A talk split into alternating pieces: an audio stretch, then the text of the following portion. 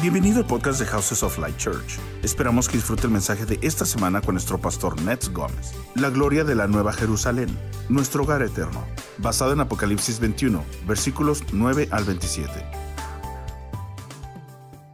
Y bueno, hermanos, aquí estamos hoy hablando acerca de, miren, la semana pasada tuvimos el privilegio de hablar de Apocalipsis 21, del versículo 1 al versículo 8, y vimos cómo esta parte de la escritura nos describe el, tipo de intimidad que vamos a tener con Dios, la, cercanía.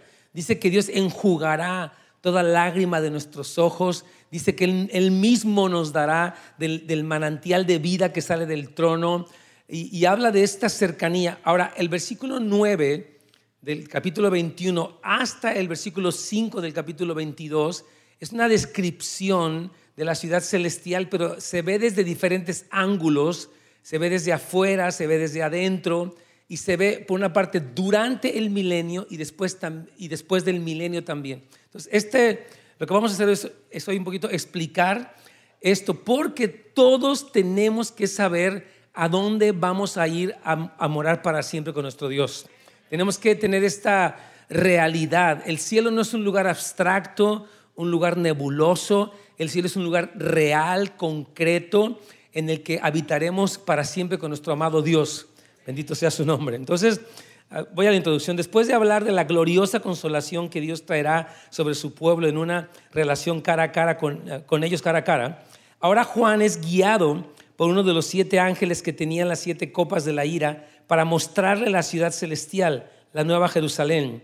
Entonces, este capítulo va incrementando en gloria. A mí me encanta ver la historia de Apocalipsis que hemos recorrido ya por 49 enseñanzas y vemos cómo esta progresión, ¿verdad?, del conflicto con las tinieblas que desemboca en el regreso de Cristo a la tierra, en el triunfo sobre el mal y en el establecimiento de un reino milenario, o sea, por mil años, y después de una última batalla viene el descenso de la Nueva Jerusalén o de lo que diríamos del cielo a la tierra. Entonces, Apocalipsis es una historia de amor.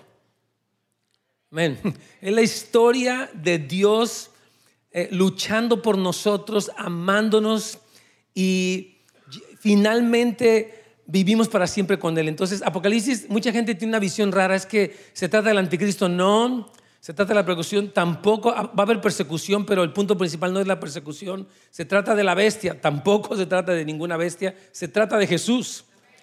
De hecho, Apocalipsis es la revelación de Jesucristo que Dios le dio para mostrarnos a nosotros las cosas que han de suceder. Amén. Entonces vamos a ver un poquitito cómo la Nueva Jerusalén desciende a la tierra en dos ocasiones o dos etapas. Es importante que entienda esto. Voy a tratar de resumirlo. Después de la séptima trompeta, Jesucristo empieza un desfile triunfal por 30 días y, y él desata lo que se llama las copas de la ira que son prácticamente un programa de demolición del, sistema del anticristo. Y después él viene y hay una batalla en Armagedón, en el valle de Armagedón o de Jezreel por Jerusalén. Y después Jesucristo empieza, entra para Jerusalén, los judíos se convierten, dicen, bendito el que viene en el nombre del Señor, y empieza lo que se llama el reino milenario o mil años. Jesucristo va a estar en la tierra, en Jerusalén, físicamente gobernando todas las naciones.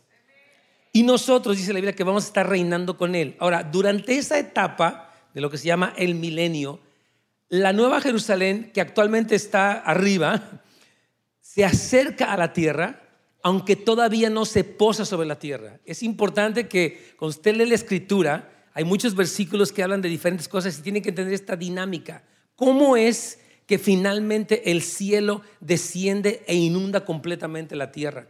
Tú y yo experimentamos actualmente el cielo en nuestras vidas en el sentido que tenemos comunión con Dios, perdón de pecados, sanidades, provisión de Dios y de alguna forma estamos viendo algo del cielo, pero veremos cómo el cielo invade plenamente la tierra, cómo llena toda la tierra con su gloria. Eso es algo literal que Dios lo va a hacer. Amén. Entonces nosotros debemos entender el bosquejo de Apocalipsis 21 y 22 y su relación con los dos descensos de la Nueva Jerusalén. Este pasaje tiene dos secciones. Apocalipsis 21 del 1 al 8, lo que vimos la semana pasada, y después Apocalipsis lo que vamos a ver hoy, 21.9 hasta el 22.5, nos habla de otra sección importante.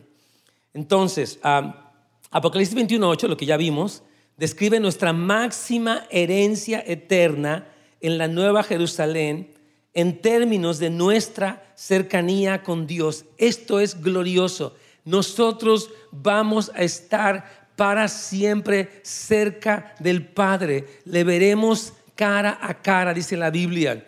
Va a haber esta intimidad, esta comunión eterna con Dios y los primeros versículos describen esto. Los santos resucitados nos relacionaremos cara a cara con Dios y seremos consolados, satisfechos y reconfortados por Él. Es importante que usted sepa eso. La Biblia fue escrita para tener consolación, o sea, entre muchas otras cosas, para consolarnos. Cuando usted vive una desilusión, cuando usted vive un problema, una enfermedad, una crisis, una muerte de alguien, usted experimenta consuelo por estas verdades eternas. Ayer me contaba una hermana, una historia triste, varias hermanas, mientras estaba hablando con ellas, se acercaban para saludarme y una de ellas me dijo, hermano, a mí, estábamos en un parque en San Diego haciendo una carne asada, de repente hubo un pleito entre unas pandillas y entre los disparos le llegó un disparo, una bala perdida a mi hijo de 15 años y murió. 15 años, un niño, un muchacho inocente, él muere, la madre todavía tiene otros dos hijos, ella vive otras crisis todavía, enfermedad. Dice, hermano, pero yo he encontrado consuelo. Yo he encontrado consuelo y ella me, daba testimonio, gracias a Dios, que el programa y las cosas que hablamos le han ayudado a poder superarse y aún sus, sus hijos están caminando con Dios y todo. Entonces, estas verdades que estamos escuchando no son solamente como que, ah, qué bonito, es nuestra esperanza. Si tu historia en este momento de tu vida no es lo que tú esperarías, tú tienes una esperanza gloriosa reservada en los cielos. Y tú puedes consolarte, tú puedes vencer la depresión, tú puedes vencer la soledad, porque tienes una esperanza segura de parte de Dios.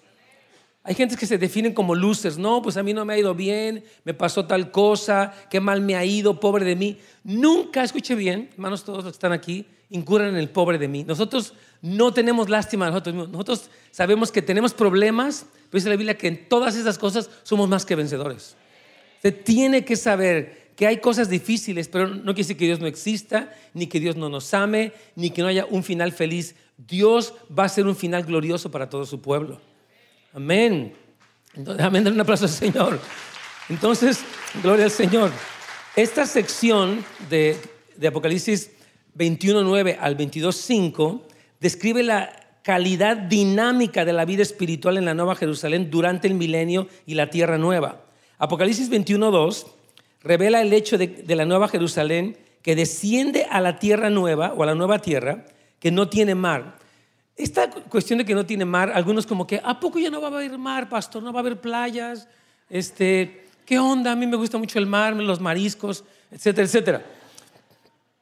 Y en este sentido hay una, hay diferentes opiniones. Una que no necesitaremos el mar y que no lo va a haber, y otra que se refiere específicamente al mar Mediterráneo. Como la extensión de la Nueva Jerusalén que desciende a la tierra es grande, es probable que cubra el mar. Pero en estas interpretaciones no hay tanto una claridad, pero puede haber opiniones. Yo creo que va a haber mar, porque de hecho la Biblia dice que el mar entregó a sus muertos, pero yo creo que en esta nueva creación lo más glorioso y el énfasis más grande obviamente es la Nueva Jerusalén, que es la morada de Dios en la tierra con nosotros, bendito sea su nombre. Entonces, esto sucede en la progresión cronológica de Apocalipsis inmediatamente después de los eventos del gran trono blanco. O sea, nosotros ya hablamos, la, vez pasada, de hecho lo habló Oscar, lo habló Ángel, de cómo va a haber un gran juicio del trono blanco. Este juicio marca, que es al final del milenio, marca este rasero de Dios. Es como que Dios dice, ok, vamos a, a traer una justicia, vamos a ejecutar un decreto justo sobre aquellos que pecaron y ese juicio básicamente se sacan los libros se exponen las obras de los hombres y son juzgados y ese juicio es realmente para condenación, el gran juicio del trono blanco. Entonces nadie queremos estar en ese lugar. Nosotros vamos a estar en el tribunal de Cristo, donde van a ser pesadas nuestras obras. Yo le explico esto. Como cristianos, no estamos ni bajo el juicio ni, ni bajo la ira de Dios, pero sí van a ser evaluadas nuestras obras. ¿Qué tipo de cristianismo estás viviendo? Dice, al que venciere, le daré. Y el Señor habla de premios. El que no venciere pierde esos premios. No quiere decir que pierde la salvación, pero pierde una recompensa. Y por eso es importante tener claros estas instancias de lo que se llama el tribunal de Cristo, el que hemos hablado varias veces, y el gran juicio del trono blanco, que es algo muy severo. Pero después de este juicio vienen estas cosas de manera cronológica. Amén. Apocalipsis 21, 2, cuando habla de la ciudad que desciende, no desarrolla las ideas de que el descenso de Jerusalén tiene dos fases, al igual que el Antiguo Testamento que habla de la realidad de la venida de Jesús como el Mesías sin señalar que su venida sería en, dos fases. Déjame explicarle esto. El Antiguo Testamento habla de la venida de Cristo, pero muchas personas no entendieron. La venida de Cristo en su primera fase es cuando Él viene como el Cordero de Dios y quita el pecado del mundo, Isaías 53. La segunda venida de Cristo es Isaías 63. Es cuando Él viene manchado sus vestidos de rojo y viene de una conquista tremenda a establecer justicia duradera en la tierra. Pero los judíos no entendieron esto. Por eso cuando Cristo viene dice, tú no eres, porque esperábamos al que va a hacer esto. Digo, yo voy a hacer esto, pero no ahorita. Entonces, eso pasa con la Nueva Jerusalén. La vemos que o sea, conforme a lo que la Biblia dice, que baja primero sobre la Jerusalén terrenal, milenial, y después baja completamente. Cuando usted lea la Biblia, especialmente estos, dos capítulos, tiene que entender esta dinámica para que pueda ubicar lo que está ocurriendo y aún nuestro lugar durante el milenio. Voy a ir explicando esto. Está muy emocionante. Amén. Párrafo D. La realidad fundamental de la Nueva Jerusalén es Dios con las personas en la tierra. Fue lo que vimos la semana pasada. El esplendor de la Nueva Jerusalén, que se describe en Apocalipsis 21, del 9 al, 22, 5, se ve desde dos puntos de vista, como se ve por fuera la ciudad y como se ve por dentro. Juan en el versículo 2 dice, vi que descendía del cielo y la ve desde afuera. Después describe murallas y puertas, pero después empieza a describir lo que pasa dentro está el árbol de la vida, está el manantial del trono del Señor, está las moradas de Dios. Entonces, está hablando de la parte de adentro de la ciudad y de la parte de afuera de la ciudad, para que no se confunda. Y en un momento dado, la, Nueva Jerusalén está arriba de la ciudad, de la Jerusalén terrenal, y después finalmente baja a la tierra. Esa oración que hemos hecho por muchos siglos, que dice, vénganos tu reino y hágase tu voluntad como en el cielo y en la tierra, se va a cumplir.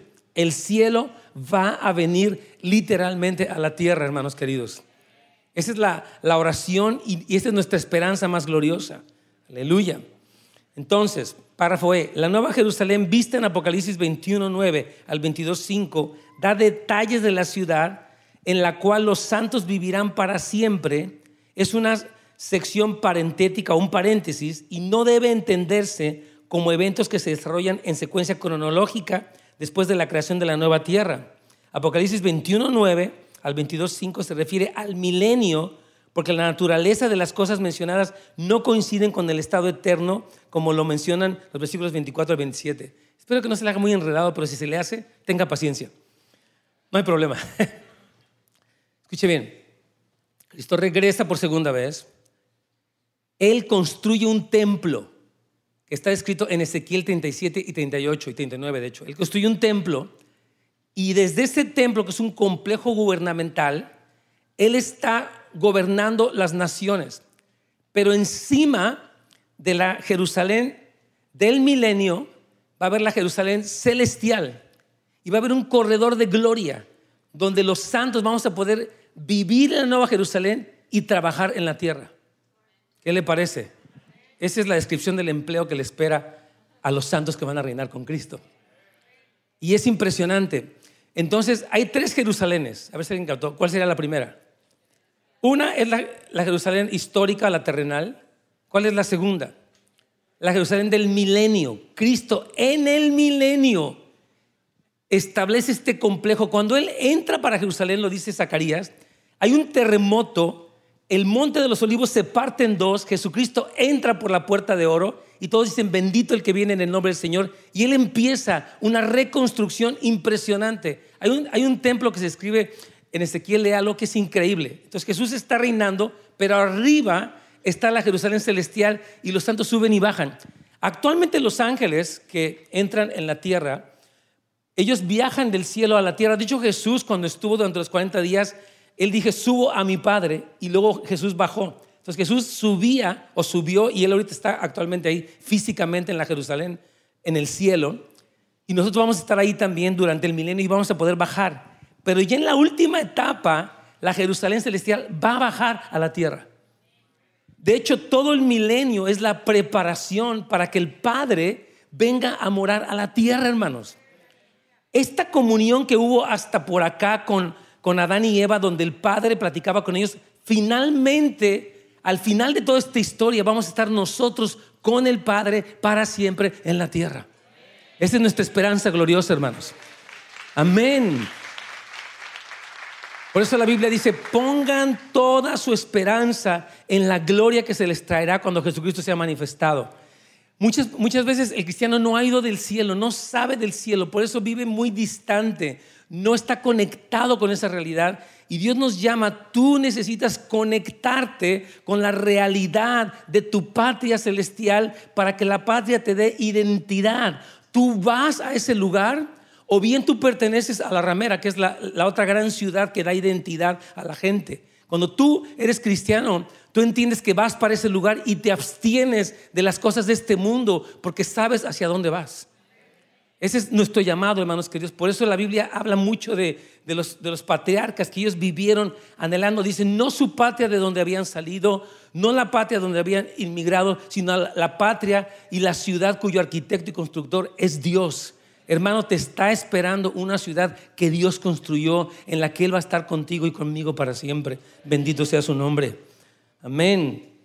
Entonces, ah, vamos al párrafo F. Apocalipsis 21, del 9 al 22, lo que estamos estudiando hoy, describe lo eterno y lo temporal juntos. O sea, el milenio y la nueva Jerusalén, que son eternas, están juntos. El estado eterno es cuando ya baja la nueva Jerusalén a la tierra. Todavía el milenio es una temporada de mil años, pero terminando el milenio, después de la batalla de Og y Magog, ahora sí viene el estado eterno para siempre, valga la, la redundancia. El estado eterno de los santos resucitados en la Nueva Jerusalén se presenta durante el milenio en el pasaje. Vamos a la página 2. Los ocupantes de esta ciudad o los ciudadanos poseen la herencia eterna en relación eterna con Dios viviendo con ellos. Yo les explico esto, esto es increíble. No es increíble, bueno, más bien es glorioso. Cuando suena la séptima trompeta, la Biblia dice, Corintios capítulo 15, que seremos transformados. En un abrir y cerrar de ojos, este cuerpo de carne que se desgasta, que se envejece, que se enferma, va a ser transformado en un cuerpo semejante al suyo. Y este cuerpo resucitado va a vivir para siempre. Bendito sea el Señor. Y este cuerpo va a pasar durante el milenio y va a pasar a este estado eterno, a este estado eterno para vivir para siempre con Dios. Hay personas que le puede sonar esto como de qué está hablando, pero yo insisto, tenemos como iglesia que estar más familiarizado con el plan de Dios porque Él hizo todo lo que vemos en la historia es para llegar a este punto. Entonces, si el cristiano no sabe a dónde va, no sabe quién es y no sabe cómo conducirse, por eso Dios quiere, quiero que tú te enteres de cuál es tu destino eterno, dice la Biblia, para que vivas digno del llamado. Tú fuiste llamado a vivir para siempre con Dios en el cielo que va a estar en la tierra y por eso te purificas, desechas la mentira, la fornicación, la lujuria, la ofensa, el odio, porque tú sabes quién eres y sabes a dónde vas. Ese es lo que Dios quiere formar en nosotros. Te voy a dar una descripción general de la Nueva Jerusalén y después particular para ir entrando en esta especie de zoom in, como una especie de, como un reportaje santo. Y decía, Señor, permíteme esta mañana poder ser como un guía de turistas, aunque no somos turistas, pero alguien que está llevando, miren, vengan, va a estar así la cosa, para que tu pueblo pueda contemplar en el Espíritu eh, esta realidad y pueda ser transformado por lo que Dios va a hacer y por todas las cosas que, Él prometió. Entonces vamos a la descripción general, párrafo G. El glorioso esplendor de la ciudad, en Apocalipsis 21, ah, del 9 al 11, sus puertas, cimientos, su diseño y tamaño, la ciudad es de 2.200 kilómetros en longitud. Mire, esa ciudad es más o menos como de donde empieza Texas hasta Florida. Es una ciudad masiva que de hecho contiene el mar de cristal, donde es una especie de anfiteatro donde nos reunimos con Dios. Esa ciudad actualmente está en los cielos, está arriba. Pero esa ciudad, repito, va a bajar a la tierra.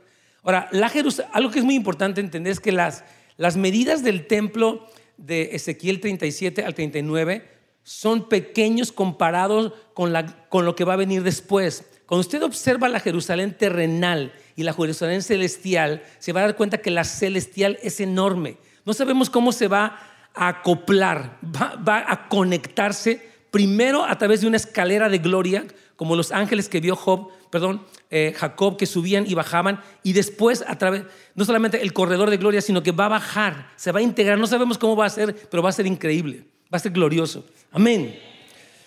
Aleluya. A mí me super emociona, no sé usted, pero a mí, híjome. Entonces, un estadio es una medida griega que equivale aproximadamente a 182 metros. Los muros son alrededor de 65 metros de grosor y están hechos con piedras preciosas. Sus puertas y calle se describen en Apocalipsis 21.2 como se ve desde la distancia. Juan dice, vi una novia ataviada. No está diciendo que la ciudad es una novia, porque la novia somos el pueblo de Dios, pero dice, estaba arreglada. Dios la preparó para que more su pueblo junto con él para siempre. Es lo que está escribiendo Apocalipsis 21.2. La Nueva Jerusalén es una especie de lugar santísimo enorme. La visión exterior, o sea, la ciudad se describe como un cubo.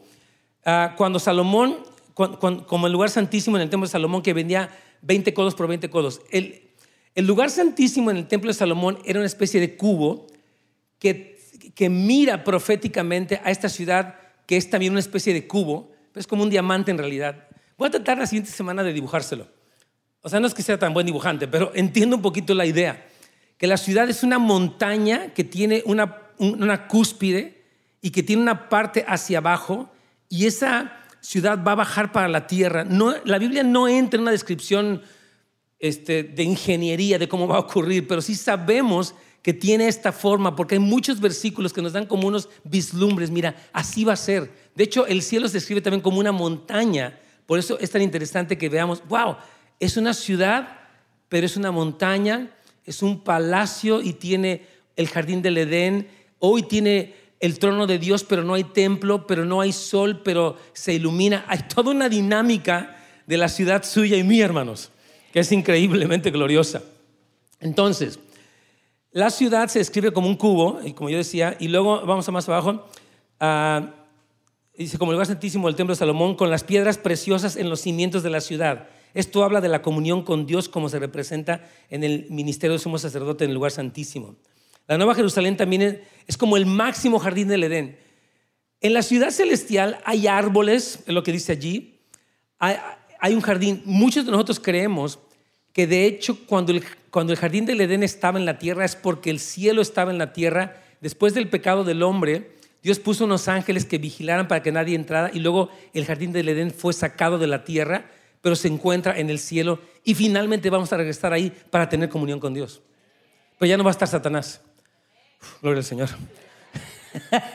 Amén. Ya no va a estar el diablo para, para engañar a nadie. Dice que ya no, ya no va a haber más engaño ahí.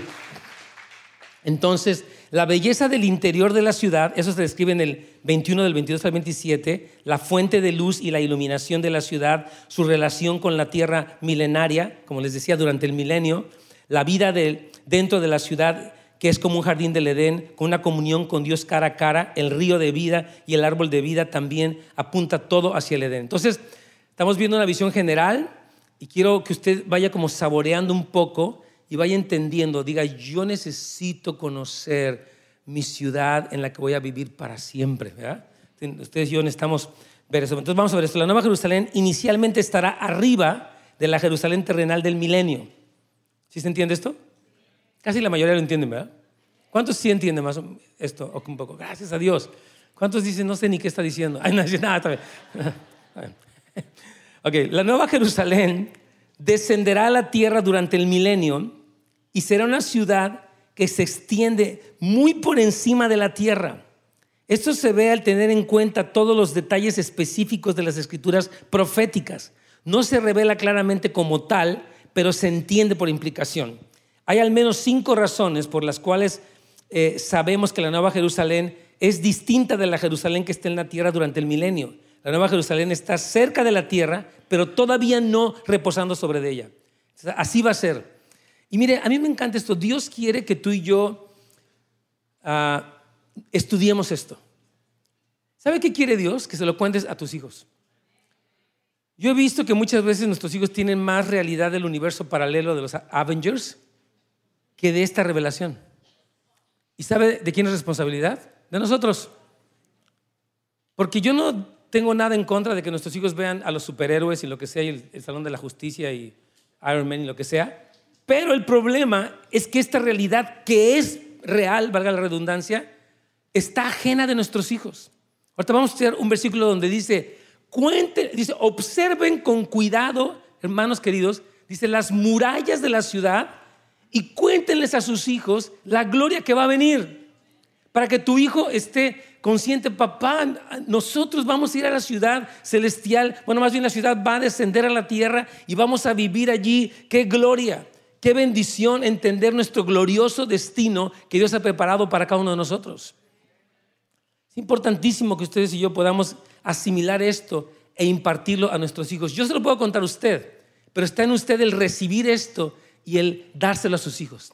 Y sabes qué, hijo, vamos a leer Isaías 21 y 22. No entiendo todo, pero está en la Biblia, es nuestro destino eterno y quiero que tú lo leas, quiero que lo escuches, quiero que le pidamos, Señor, dale un sueño a mi hijo donde él pueda mirar alguna de las características de la ciudad celestial para que mi hijo quede más impresionado con su patria eterna que con las cosas de, este mundo. Eso está en ustedes, papás y mamás. Amén. Pídanle, Señor, ayúdame.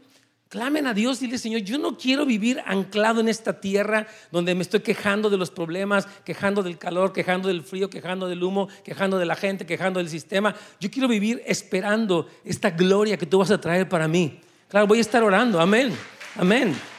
Tenemos que vivir así, hermanos. Estamos a veces demasiado atascados, por usar una palabra, solamente en las cosas terrenales y no en las cosas celestiales. La Biblia dice, poned la mira en las cosas de arriba, donde está Cristo sentado a la diestra de Dios. Dice la Biblia, anden no como necios, sino como sabios, redimiendo el tiempo, sabiendo que los días son malos. La Biblia constantemente nos llama, dice la Biblia en, eh, este, el libro de Efesios, ustedes están sentados con Cristo en lugares celestiales. Habla de nuestra posición en el Espíritu y Dios quiere que tú vivas en esa realidad, mi hermano. Todos nosotros somos llamados a vivir en esa realidad. Entonces vamos a ver por qué creemos que... Eh, la ciudad va a estar arriba de la ciudad del milenio. Número uno, los reyes de la tierra viene a la Nueva Jerusalén durante el milenio para traer su gloria y honor. Voy a explicarles lo que va a pasar. Ok, Cristo viene, fíjese bien, durante este milenio establece la Jerusalén terrenal de Cristo y algunos de los reyes de la tierra están viendo eso y son llamados, traigan al rey de gloria sus riquezas, traigan al rey de gloria su sabiduría. Es decir, entreguenla y muchos reyes son llamados a subir, pero todavía no está. La, Jerusalén está todavía arriba, porque dice la Biblia que incluso hay ángeles que están vigilando que los impíos no entren. Ahí usted no puede contratar un coyote para meterse. Ah, ah, ahí sí no, hermanos. Y esta no es la migra del paso ni nada. Estos son ángeles celestiales. Eso pasa durante cuando ya la cuando ya la Jerusalén baja a la tierra ya es otra cosa, porque ahí ya no va a haber ningún impío. Pero durante el milenio todavía dice, no va a entrar ahí ningún impío. Está, está hablando de que todavía existe un contacto entre la, la tierra del milenio que Cristo está preparando para el Padre y la Jerusalén celestial, que es completamente pura. Y lo vamos a ir estudiando. Número dos, las hojas del árbol que está en la Nueva Jerusalén son para la sanidad de las naciones. Esto, esto es impresionante, le voy a explicar. En este lugar que está aquí arriba, no sé por qué vengo para este lugar, pero ya lo puse aquí, en mi mente está aquí. En esta Jerusalén celestial, la nueva Jerusalén, está el árbol de la vida. Y dice la palabra que vamos a tomar nosotros los santos hojas y vamos a llevarlas a las naciones. Es probable que, que ocurra algo así, que las semillas del cielo se mezclen con las semillas de la tierra y el fruto de la tierra es impresionante. Imagínense una sandía, pero con un origen celestial. En serio. Imagínese una papaya, no sé qué, fruta le guste más, pero dice la Biblia que él va a, usar las hojas para sanar la tierra y a las naciones. No, entendemos la magnitud de estas hojas, pero la prueba es que va a haber un contacto entre la Jerusalén que está arriba y la Jerusalén que está abajo para bendecir la tierra, mientras la tierra se prepara para que venga la nueva Jerusalén y se estacione, asiente o aterrice, si usted quiere, sobre la tierra. Amén, valga la redundancia. Número tres, los ángeles que están en las puertas de la ciudad ah, impiden que los pecadores entren. Dice, ahí están los ángeles. Hay doce puertas de perla impresionantes, pero aunque existe un corredor de gloria, ningún impío puede entrar. Dice, allí estos ángeles van a vigilar que nadie atraviese, porque dice, ninguna cosa inmunda puede penetrar esas puertas. Nada. No sé, pues yo les comentaba que ahora que fuimos para San Diego me, me pasó que, no sé si ustedes han visto que de repente tú vas manejando y sin querer entras para un camino de, de cuota. ¿Sí, ¿Sí les ha pasado esto que vas manejando y dice toll road y ya te amolaste porque dices, ya, ya estoy aquí, ¿cómo me salgo de este, de este lugar, verdad? Y tienes que pagar y si no pagas te, te cuesta creo que 10 o no sé cuántos dólares si lo pagas ahí, pero si te tardas son 60 dólares. Pero ahorita lo que yo hice es que ya conseguí, gracias a Dios, esta calcomanía que tiene como un microchip y entonces ya cuando vas pasando esta vez que pasé dije, ay, gloria al Señor, estoy pasando por estas puertas, por estos arcos que están allí y, ya, no me van a cobrar algo raro, me entra para mi cuenta y yo lo pago. Y yo pensaba que si vas a la ciudad celestial, quien no esté lavado con la sangre de Cristo no puede entrar. Va a haber unos detectores celestiales junto con ángeles que dicen, ah, ah, este no se limpió, sáquese de aquí. Sí, porque dice que no van a poder entrar. Los detectores del cielo son mejor que los detectores de metales de los aeropuertos. Se lo prometo. Aquí dice que va a pasar eso ya lo va a ver.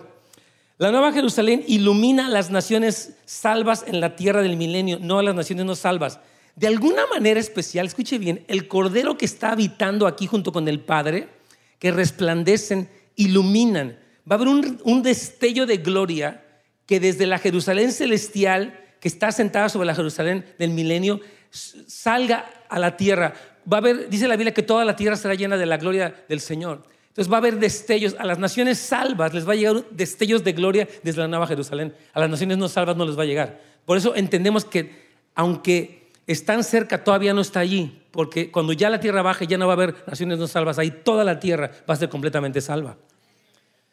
Amén. Número 5, el tamaño de la Jerusalén del milenio es aproximadamente 10 millas cuadradas. Esa es la que Jesús construye durante los mil años, o termina antes, obviamente mientras que la Nueva Jerusalén mide más de 1380 millas. Es gigante. Por eso le digo, es como si usted tomara una ciudad que empieza en Texas y termina en Atlanta, en Florida. Es una mega ciudad que va a sentarse sobre la tierra. Este es glorioso en gran manera. Ok, vamos a entrar un poquito más de cerca. ¿Qué le parece? ¿Cómo va bien? ¿Le estoy sirviendo como agente de real estate para su futura ciudad celestial o no? Un poquito, ¿verdad? Que Dios me dé gracia. Versículo 9, vamos a comenzar. Ya dimos esta pequeña introducción.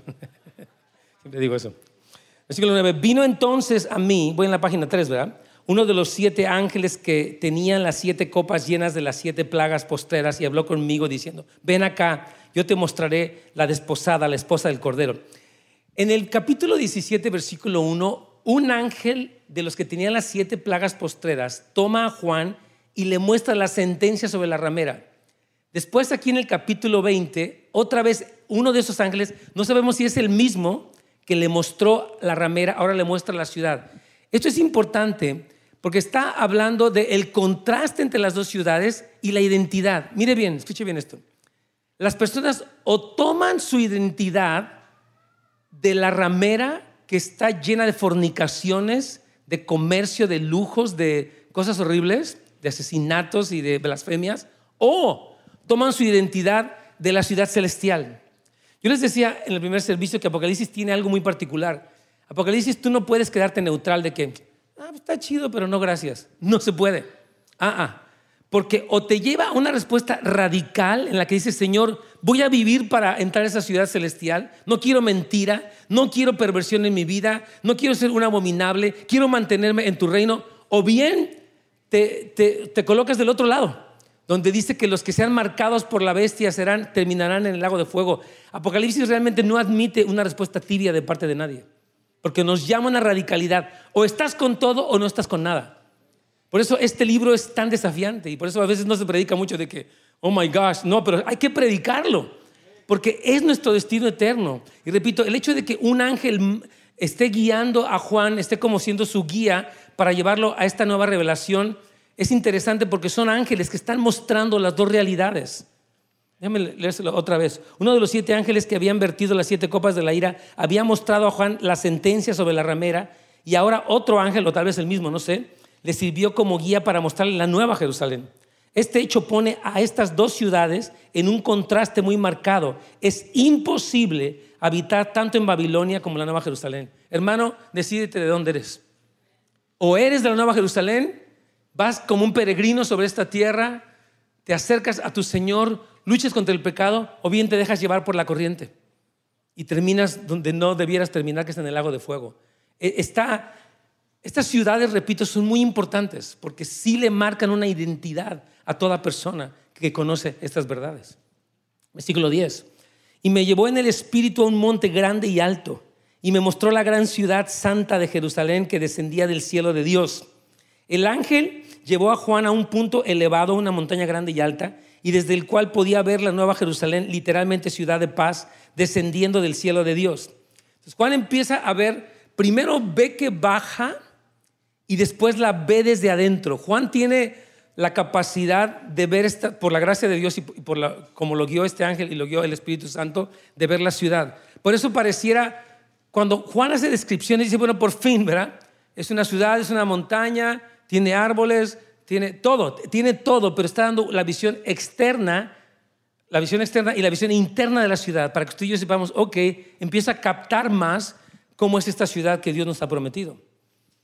La ciudad santa que desciende de Dios del cielo debe entenderse como un evento real dentro de la visión que tuvo Juan, no como algo alegórico o simbólico. Esto lo sabemos porque las medidas, los materiales y los detalles son descritos como algo literal. Hermano, el cielo no es una, un vapor extraño, no es una nube rara, no es una alucinación, no es algo fantasmagórico. Es real. Las paredes son de oro, las, las, eh, las, puertas son de perla, el agua del río te moja. ¿Me entiendes? Es como que todo será así medio como una idea. Miren, muchas de las, de las religiones orientales y de la filosofía griega tienen unos conceptos muy idealistas. Oh, va a ser como, es más, la, religión hindú dice que tú cuando te mueres caes como en un océano, eres una gota que entra en un océano, qué flojera. Yo no que es una gota que cae en el océano. Yo voy a ser un hijo que voy a estar con mi padre para siempre en la ciudad que él me preparó porque fui creado para tener comunión con él. Por eso me rescató del infierno. No para ser una gota que caiga en el océano. Come on. Digo, perdón para ellos, pero nada, nada que ver. Es que muchas de estas eh, filosofías panteístas lo que hacen es que todo lo, por ejemplo, usted reencarna y reencarna primero en mosca, luego en sapo, se portó bien en burro, digo mal en burro y se portó bien. No, eso no existe, hermanos. Esto es la palabra de Dios. Esto es lo que está escrito y que se va a cumplir a cabalidad. Dios va a cumplir su palabra al pie de la letra. Amén. Oye el Señor. Ahora vamos a ver un poquito más de las descripciones físicas de la ciudad. El diseño de la ciudad. Todos los detalles de esta ciudad expresan y reflejan la belleza de Dios mismo. Eso me encanta. ¿Por qué la ciudad es tan padre y tan gloriosa? Porque Dios es así. La ciudad es una expresión de la hermosura de Dios. Dios es sumamente hermoso y el diablo es horrible y asqueroso y apestoso. No sé dónde quiere estar. en serio, porque la ciudad, cuando tú observas, por ejemplo, los vislumbres de gloria desde el capítulo 4, cuando ves el trono de Dios que resplandece como jaspe, cornalina y, esmeralda, y esta ciudad donde, donde está el Padre, están expresando la hermosura de Dios. De hecho, Juan se queda corto, dice, es, es, impresionante, él dice, es semejante al resplandor que tiene un diamante. Lo que tiene el diamante es que el diamante eh, capta la luz y la emite de una manera muy gloriosa. Por eso un diamante puede reconocerse porque posee una capacidad para brillar más que las demás piedras que hay en la tierra. Y cuando Juan ve tanto la ciudad como el trono, él dice, tiene un resplandor que es deslumbrante, que es glorioso, y ahí, o sea, Dios está, está brillando de, de esta manera. Amén. Entonces la ciudad es descrita también como una montaña.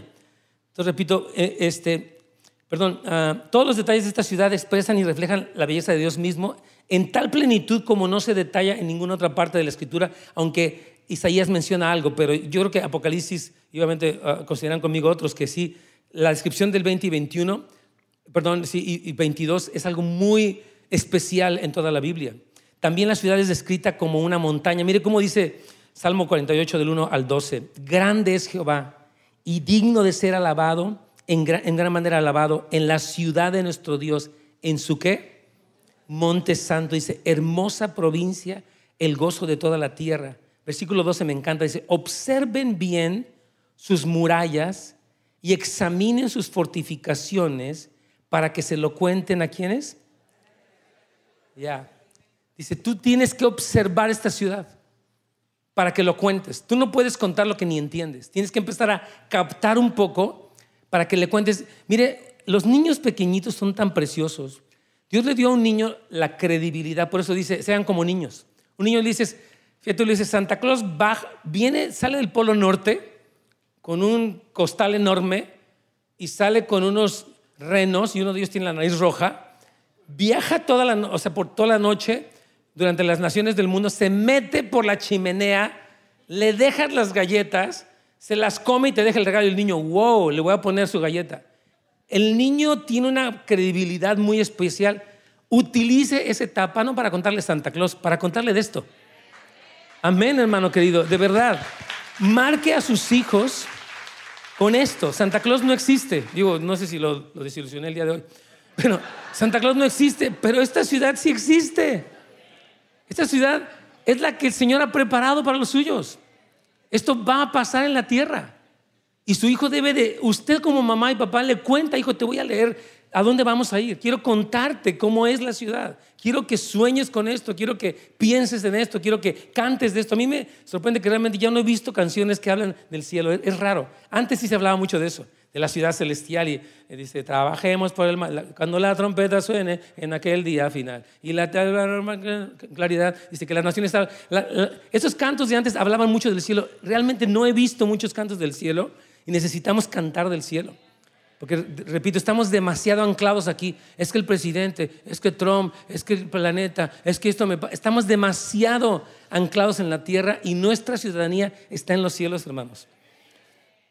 Eh, Isaías 2.2 dice, acontecerá en lo postero de los tiempos, está hablando del final de la era, que será confirmado el monte de la casa de Jehová como cabeza de los montes y será exaltado sobre los collados y correrán a él todas las naciones. Esto es la Nueva Jerusalén.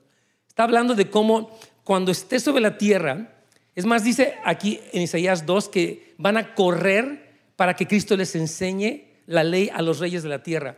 Yo les comentaba eh, el día jueves en nuestra clase del SEMP, Centro de Entrenamiento de Mensaje Precursor, y les decía, es increíble, hermanos, ustedes lo, han de saber todos, cómo la tierra está llena de corrupción. A mí me sorprendió, yo salí de México hace 20 años, junto con mi esposa, y ahorita, hermanos, hay corrupción en todo, mira, hasta en la tortilla. Todo está corrupto, la electricidad, todo, hermano, la, la, gasolina, todos son tranzas, todos son gente que se corrompió, que se vendió en la policía, en el gobierno, todo. Hermanos, el mundo se está, está cundiendo de maldad. Por eso Cristo viene y Él tiene que erradicar todo esto y cambiar la mentalidad de las naciones. Y es solamente en la segunda venida de Cristo que eso va a cambiar, hermanos. Entonces, claro, estamos orando por las naciones, pero digo, qué, terrible es cómo el mundo o sea, continúa en una decadencia tremenda. Quienes ya somos un poco más viejos, hemos visto la decadencia de gobiernos, de ciudades, vemos cómo el mundo está lleno de contaminación. A las empresas no les importa hacer un plástico que nunca se va a degradar y que sigue contaminando, matando animales, porque quieren dinero y dinero y dinero y compramos y no nos importa nada. Es tremendo esto, hermanos. Por eso Dios viene y Él va a restaurar esta tierra que está gimiendo. Ya estuvo suave tanto pecador que la ha corrompido y la ha destruido, pero va a venir Cristo, hermano, y va a cambiar toda la historia. Amén, bendito sea su santo nombre. Un aplauso al Señor. Los adornos de la ciudad. La ciudad tiene ocho de las piedras preciosas, ahí del 21, del 19 al 20, que el sumo sacerdote usaba en su pectoral cuando entraba al lugar santísimo, lo cual representa la cercanía con Dios. Es interesante que algunas cosas representan y son a la vez. Voy a explicarte a qué me refiero. Aunque las cosas tienen un significado espiritual, no por eso dejan de ser físicos. Voy, a ponerte un ejemplo. Cuando Cristo vino para la tierra, dice la palabra que una vez estaba mucha gente siguiéndolo, se hizo de noche, y él dijo, ok, denles de comer a la gente, porque dijo, ¿sabes qué, maestro? Ya dile a la gente que se vaya, está haciendo tarde, no han cenado y tienen todo el día aquí contigo. Dice Jesús, pues denles de comer, ¿no? Dice que esto les dijo para probarlos. Y finalmente dicen, pues tenemos nada más unos peces y unos pescados, ¿qué vamos a hacer? Y Jesús les dice, ok, denme el pan, Él lo bendice, lo multiplica. el pan era físico. Jesús le dio a comer pan y pescado.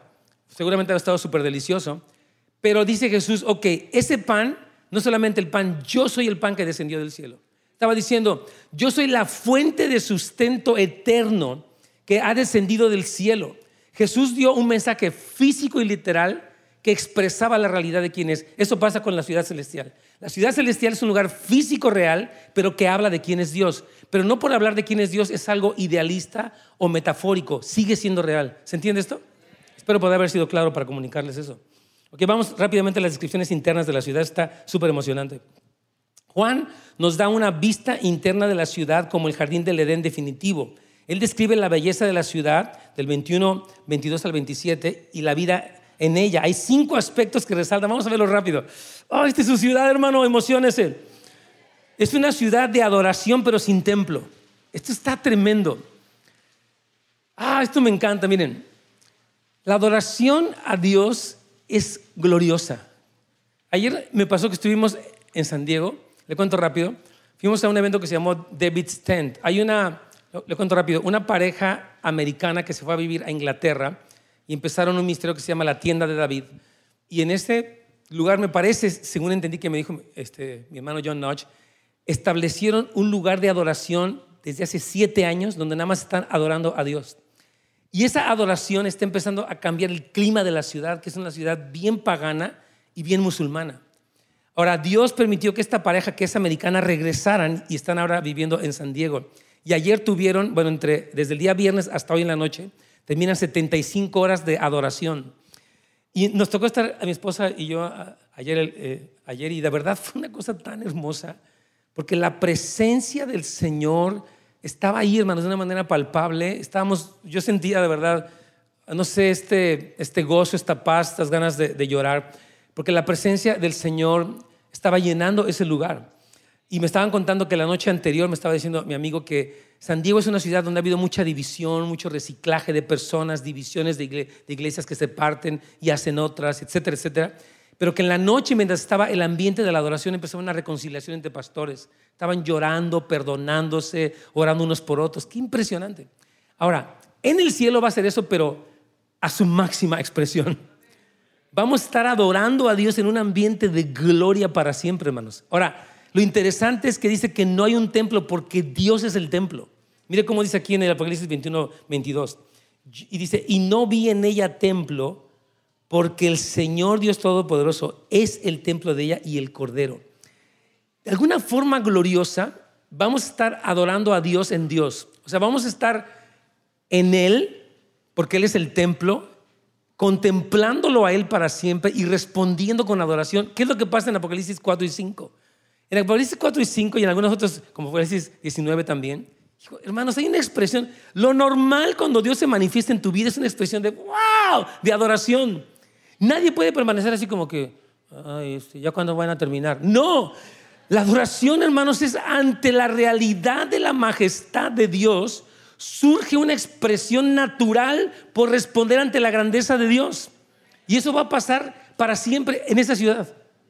Donde Dios va, a ser, el templo. Dice, yo soy el templo. Vas a morar en mí vas a adorarme a mí y va a ser impresionante. Hay gente que piensa es que va a ser aburrido que vamos a estar adorando. Nada que ver. Por cierto, no nos vamos a estar adorando, vamos a estar también trabajando. Vamos a ver. Es, es en serio. Número dos. Es una ciudad iluminada pero sin necesidad del sol. La ciudad, dice 21-23, no tiene necesidad del sol ni de la luna que brillen en ella, porque la gloria de Dios ilumina y el cordero es, es su lumbrera.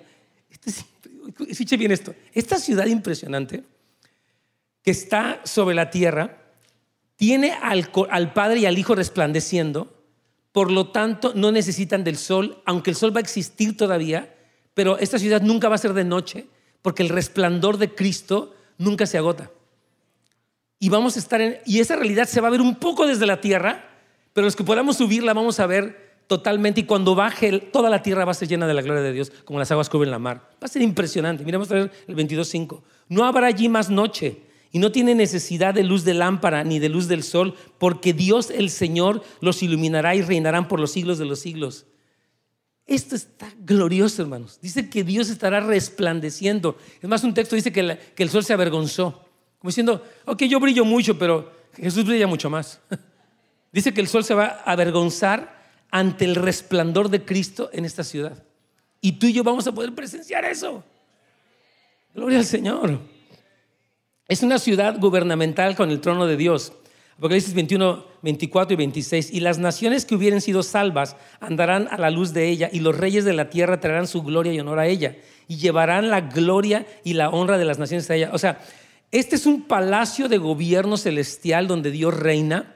Es una montaña y es el trono de Dios y no hay templo y los reyes se les concede. Por eso cuando Apocalipsis dice, al Señor sea la gloria, la alabanza, el imperio, el honor, la sabiduría, Jesús ya tiene todo eso, pero dice que de la tierra la gente le va a entregar a Cristo las riquezas, le va a entregar la fuerza de trabajo, va a decir, Cristo queremos servirte, queremos preparar la tierra para que baje el Padre. Los reyes de la tierra van a subir para entregarle a Cristo en la tierra todo lo que Él, o sea, para que Él eh, administre todo conforme a su poder como el gobernante supremo de todas las naciones.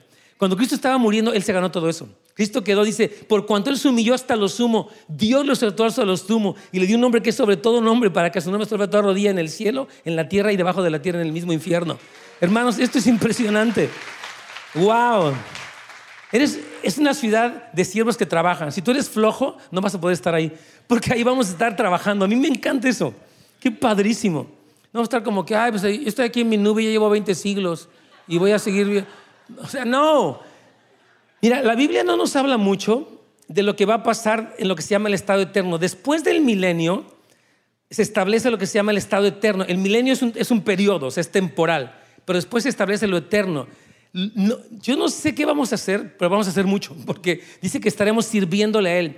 Yo cuando observo todo, todas las galaxias, que hay millones de galaxias, y que Dios las creó a todas y todas las estrellas tienen su nombre. No sabemos si Dios nos vaya a mandar un tipo de, misiones para Él, porque dice que vamos a estar trabajando para el Señor.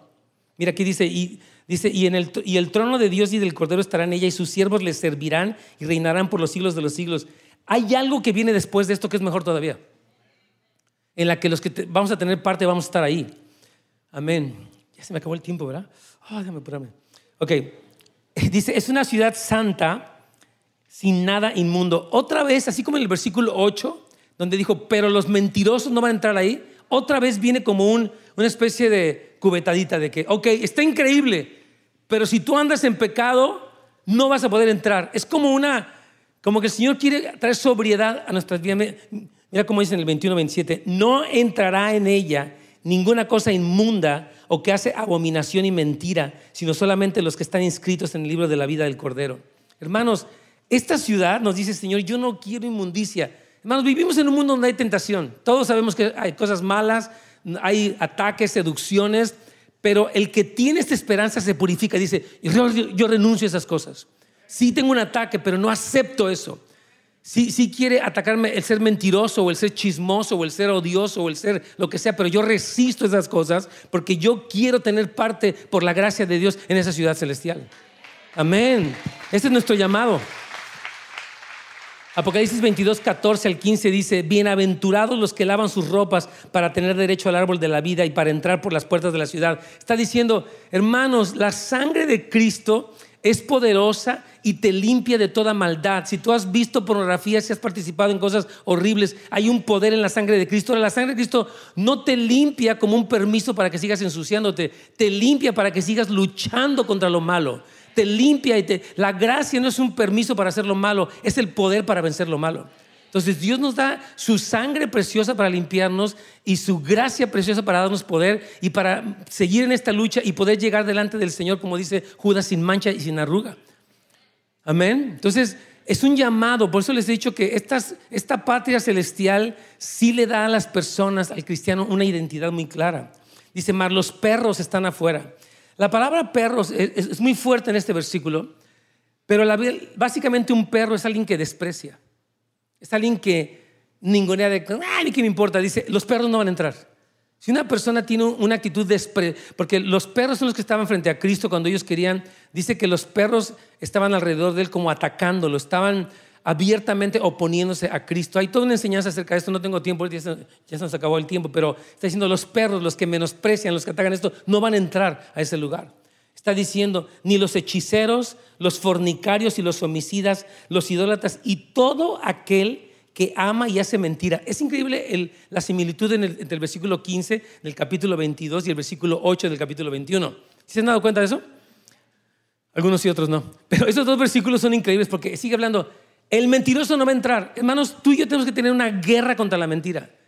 Proponte que tú jamás tendrás una, o sea, cosas que ocultar, que no habrá en tu vida un doblez, que tú no serás una persona que tienes escondidas cosas en tu teléfono, que tú tienes un, un, password secreto para que nadie vea tu vida. Arrepiéntete, hermano querido, de todo tipo de dualidad en tu vida y de hipocresía. Si tienes luchas, confiesa tu pecado, recibe la ayuda y recibe la liberación de Dios, hermano.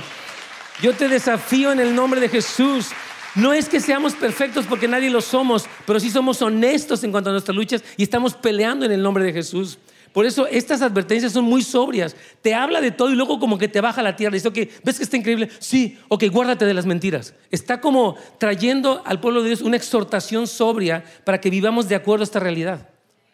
Dios dice que dice Pablo dice, "Hermanos, yo estoy orando para que anden como es digno del llamado con el que fueron fueron llamados. Tú fuiste llamado para estar sentado con Cristo en esa ciudad. Por lo tanto, estás en una lucha abierta contra el pecado, contra la maldad, contra la ofensa, contra la incredulidad. Tienes luchas, ok, pelea tu batalla en Cristo Jesús, hermano. Esfuérzate y sé valiente. Conquista esos enemigos. Toma las herramientas de Dios para que tú puedas tener eh, o sea, acceso por la gracia de Dios a esta ciudad celestial, que es el destino nuestro por la misericordia de Dios.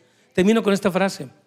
Estas verdades, vamos a Apocalipsis ahora, nos fortalecen para resistir la tentación y padecer persecución, actuando como un ancla en la era venidera. Ayer hablaba con una hermana, les cuento rápido, no sé, creo que no lo he contado aquí, pero una hermana cuyo hijo fue asesinado, ¿eh? lo conté en el primero, pero en este. ¿Ya lo conté aquí? Ah, ok, perfecto. Entonces, esta hermana estaba teniendo esta, esta crisis tremenda. Entonces, ella tuvo su esperanza, ya, sí, sí lo conté. Entonces, ella tuvo, se pudo anclar en medio de una tragedia tan grande, porque tiene una esperanza mayor y tú y yo, hermano, yo insisto, si tú estás pasando por cosas duras, ok, está duro, vamos a orar por ti, pero tu esperanza es esto. Tu esperanza es lo que Dios ha prometido. Tu esperanza es segura. Tu esperanza es verdadera. Por eso tú puedes superar la depresión, puedes superar la depresión, todas estas cosas que te quieren este, atacar, tú puedes eh, vencerlas porque tienes una esperanza gloriosa. Las verdades encontradas en Apocalipsis 21 y 22 fueron las que mantuvieron fiel a Abraham mientras él esperaba para heredar la promesa de la ciudad cuyo arquitecto y constructor de Dios, lo decíamos la semana pasada. Este, también esta esperanza fue la que sostuvo a cristianos mientras ellos eran, eran crucificados, eran matados, los asesinaban, los echaban al foso de los leones, los, los separaban de la sociedad. Y ellos dijeron, ok, Aparentemente está difícil, pero este no es el fin de nuestra historia. Dios nos ha preparado una ciudad y podemos seguir con fe. Muchas personas a veces se derriten al primer hervor. Es que no me dieron trabajo, ya no quiero nada con Dios, Dios no me ama, adiós. Cálmate.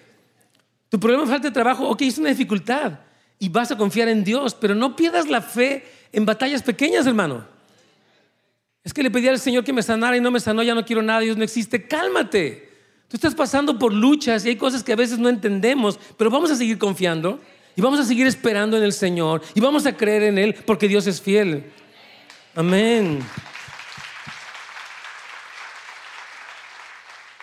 Vamos a ponernos de pie y vamos a orar, hermanos queridos. Ya es un poquito tarde.